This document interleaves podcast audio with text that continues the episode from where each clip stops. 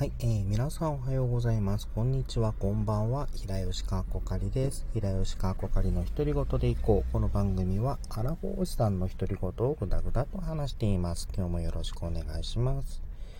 えー、今日お話しする内容なんですけれども、えー、はもう1月になって始まりました。2022年の冬アニメの話ちょっとしていこうかなってます。思っています。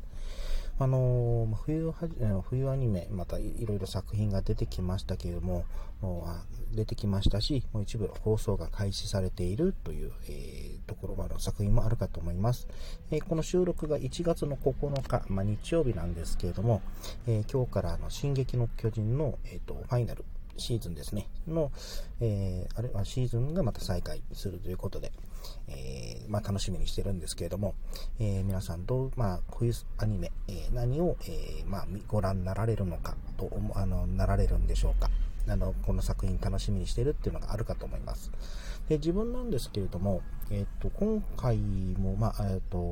まあ、趣味の断捨離っていうあの話、以前させていただいたんですが、ちょっと見る作品数をセーブして、あの、まあ、時間をちょっと確保するっていうことをやってるんですけれども、まあ、そのこともあって、今回の、えチェックする作品もちょっと、えっ、と、控え、まあ、えー、作品数はちょっとセーブしていますが、えー、まあ、ぶっちゃけ、えっ、と、秋アニメに比べると、えー、量はちょっとあの、結果的には量は多いかなって感じです。えー、まず、えー、先ほど話しました、え進撃の巨人ファイナルシーズン。えそして、えからかい上手の高木さんさんですね。あの、高木さんはあの、えっ、と、ファーストシーズン、セカンドシーズンと見てたので、えサードシーズン、まあ、3期ですね、もう、え楽しみに、えしています。で、もう一つ、えそして3つ目がですね、あの、怪人開発部の黒市さんですね。あの、これは昨日放送されて、えっと、自分、録画してた1話見たんですけれども、やっぱ、あの、これはちょっと、あの、面白くて、あの、特撮を、あの、特撮ヒーローとかが好きな、えー、方は、あの、おすすめできる、あの、見てて楽しいんじゃないかなという、えー、作品になっています。原作が漫画だったのかな？ちょっと自分読んでなかったんですけれども、あの、これも見てた、楽しみで追っかけていきたいなと思ってます。そして、え、4つ目が、え、その、え、ビスクドールは恋をするという作品ですね。こちらも原作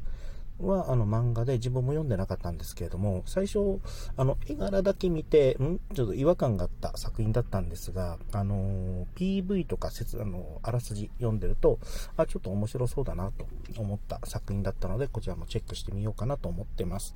で、この4本なんですけれども、まあ、これに加えてこれとは別なんですけれども、あのまあ、1月にですね、あの、自分、えっ、ー、と、ネットフリックスに、えっ、ー、と、加入してしま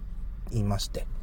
まあ、で、あのー、そこか、で、そこで放送されている、あのアニメ作品、まあ、あのまあ、映画も、映画も、アニメ映画も含むんですけれども、まあ、それもちょっと、えっ、と、ちょこちょこ紹介していこうかなと思っています。まあ、奥に、あの、完結とか、あの、一区切り、え、されている作品ですね。えっ、と、ネットフリーだと、ネットフリーの、例えば、えっ、と、ネットフリー先行だったり、えっ、と、限、えー、限定？作品とかで言うと、例えばゴジラの、えー、シンギュラポイント、シンギラポイントとか、あとあのー、ウルトラマンですね。あのー、漫画版の、えー、新しいやつですね。の、あの、もうシーズン2が確か今年なのかな？あの、放送、放送、配信されますけれども、まあ、あれ、えっ、と、まあ、それとか、あと、タイ、えー、まあ、タイバニも2期が、確か今年控えてるんですよね、ネットフリー、えー、配信で。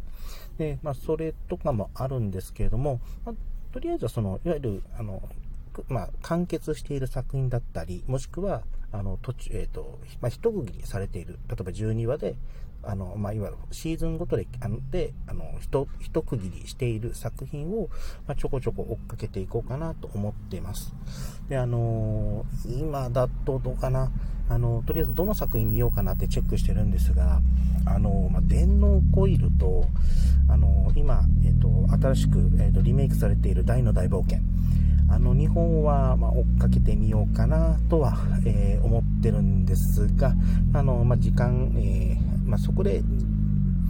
なんだろう、どんどん見てって時間潰すっていう時間が、あの、なくなっていくっていうのも避けたいので、そのあたりは、ちょっとうまく、えー、調整していければいいかなと思ってます。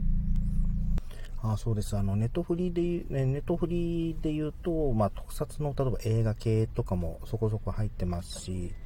あと、ドラマ、ドラマ基本的に見ないんですけれども、えっと、例えば、若子酒という、えー、作品ですね。あの、原作漫画の、えー、ドラマなんです。30分ほどのドラマなんですけれども、でこちらもシーズン1から4まで配信されてるんだったかなっていうのを見つけてしまって、えー、どうしようかなと思っているっていうところです。